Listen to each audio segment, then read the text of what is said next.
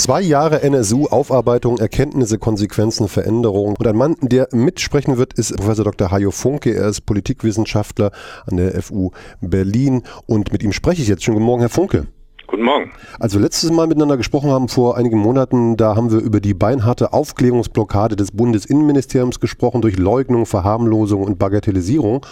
Und ähm, ich habe Sie gefragt, ob der NSU von staatlichen Sicherheitsorganen gedeckt und geschützt wurde. Und da haben Sie geantwortet, ich bin mir sicher, dass das herauskommen wird. Ist es mittlerweile herausgekommen oder äh, stochern wir immer noch im Nebel? Nein, es ist nicht herausgekommen.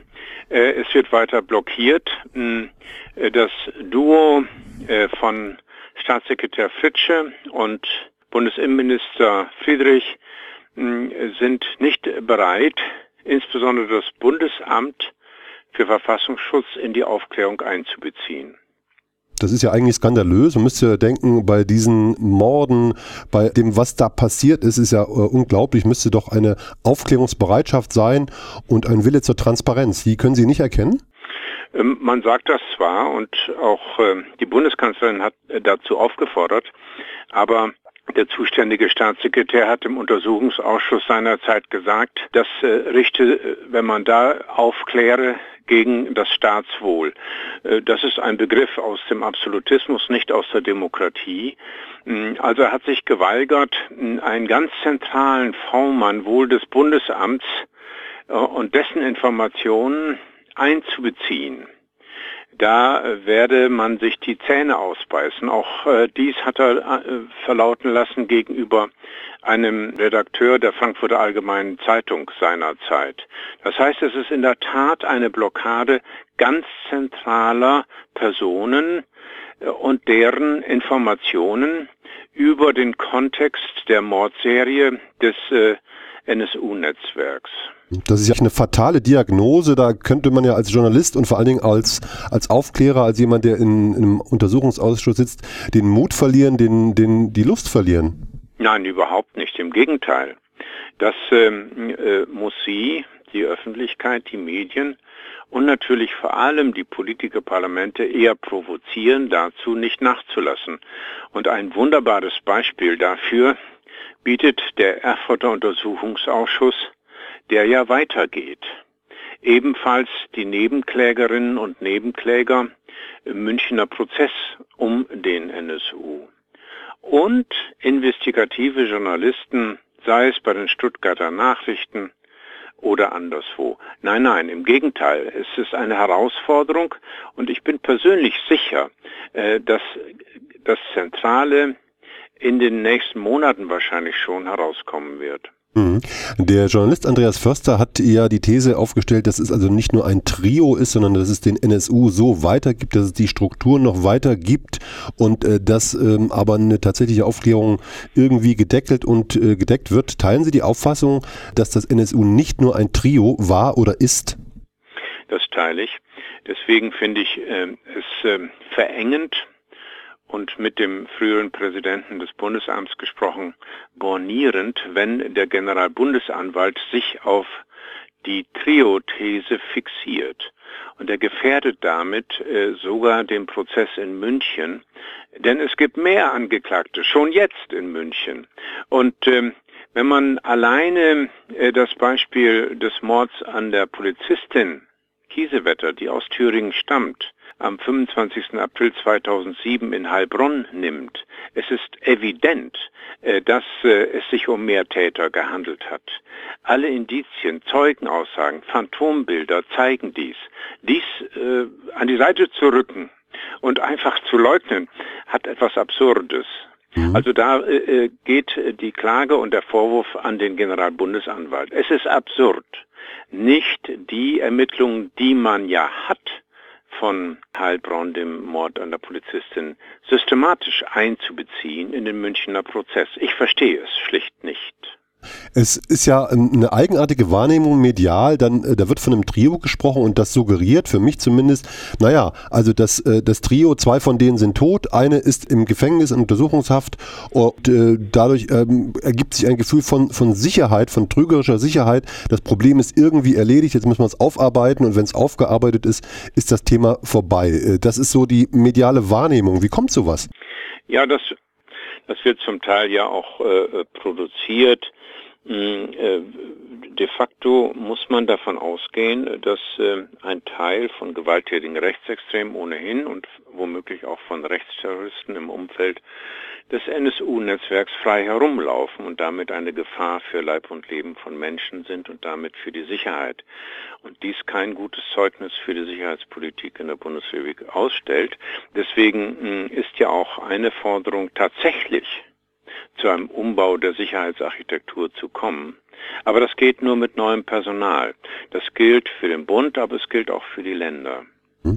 Was wäre denn sinnvolle, äh, ein sinnvoller Umbau der Sicherheitsarchitektur in Deutschland? Naja, die äh, Kontrolle der außer Kontrolle geratenen V-Leute-Struktur. Es wird ja noch nach wie vor verdeckt. Ein Teil dieser besonders in Frage kommenden V-Leute hat man ins Ausland geschafft, äh, aus Zeugenschutzgründen, vielleicht aber auch um sie weniger den Prozessen äh, zuführen und Untersuchungsausschüssen zuführen zu können. Hm, das ist äh, nur eine Seite.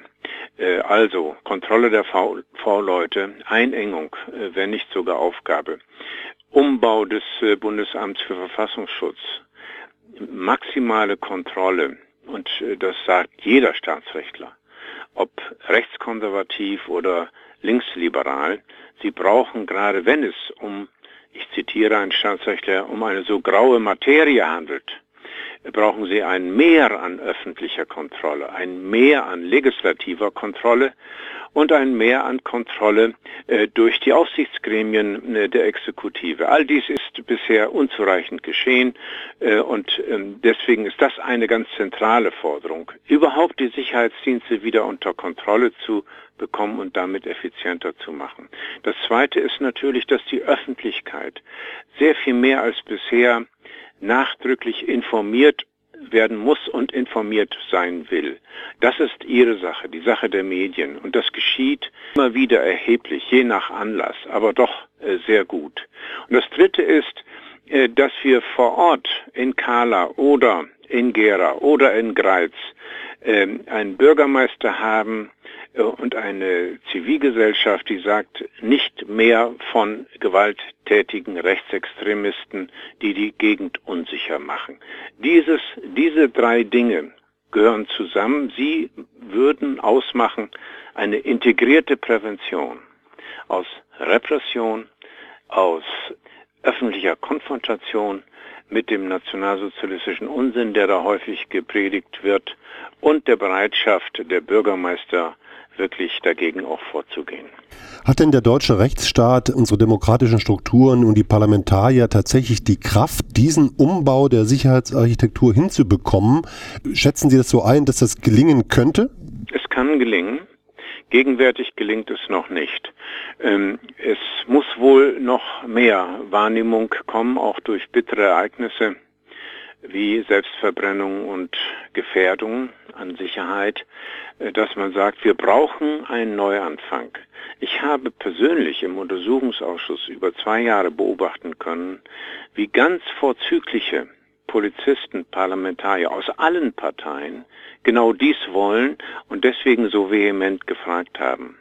Aber es hat dann doch an äh, gemangelt an der Entschiedenheit der Parteien, denen sie zugehören, dass man schon längst äh, und entschiedener hätte äh, Konsequenzen ziehen können.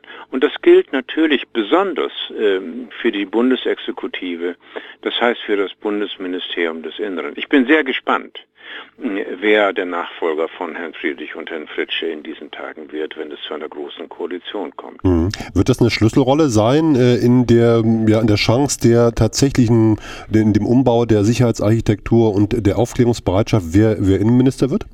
Ja, natürlich.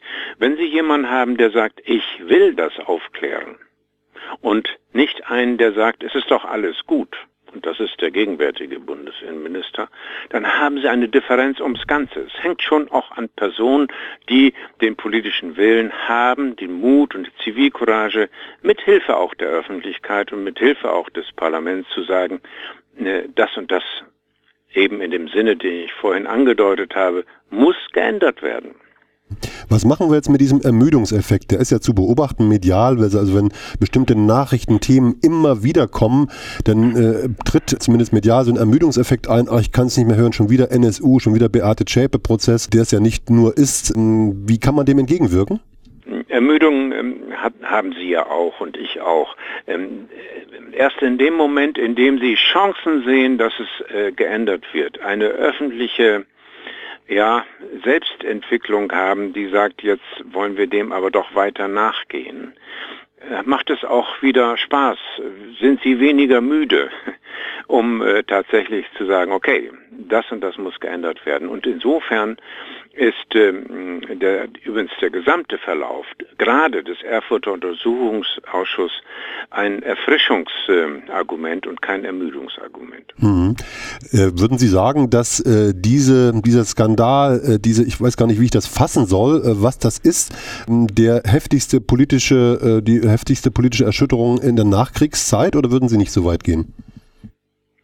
Das ist schon erheblich, gerade weil es sozusagen im Grunde ein, mit diesem Hinweis auf das Staatswohl und dass man deswegen nicht, äh, deswegen nicht untersuchen brauche und aufdecken brauche, das hat schon was jenseits des Rechtsstaats. Ähm, das ist schon ein Stück Ausnahmezustand, den man nicht haben will, weil er auch der Sicherheit nicht gut tut, sondern sie schwer schadet. Das wissen Sie am besten in Thüringen mit der Entwicklung des Thüringer Heimatschutzes und der daraus entstandenen Terrorzelle. Hm, also äh, insofern, äh, es ist eine Herausforderung und ähm, man kann sagen, dass äh, die Rote Armee-Fraktion eine ähnliche Herausforderung war, auch mit all den Verschärfungen, die unnötig waren auf allen Seiten.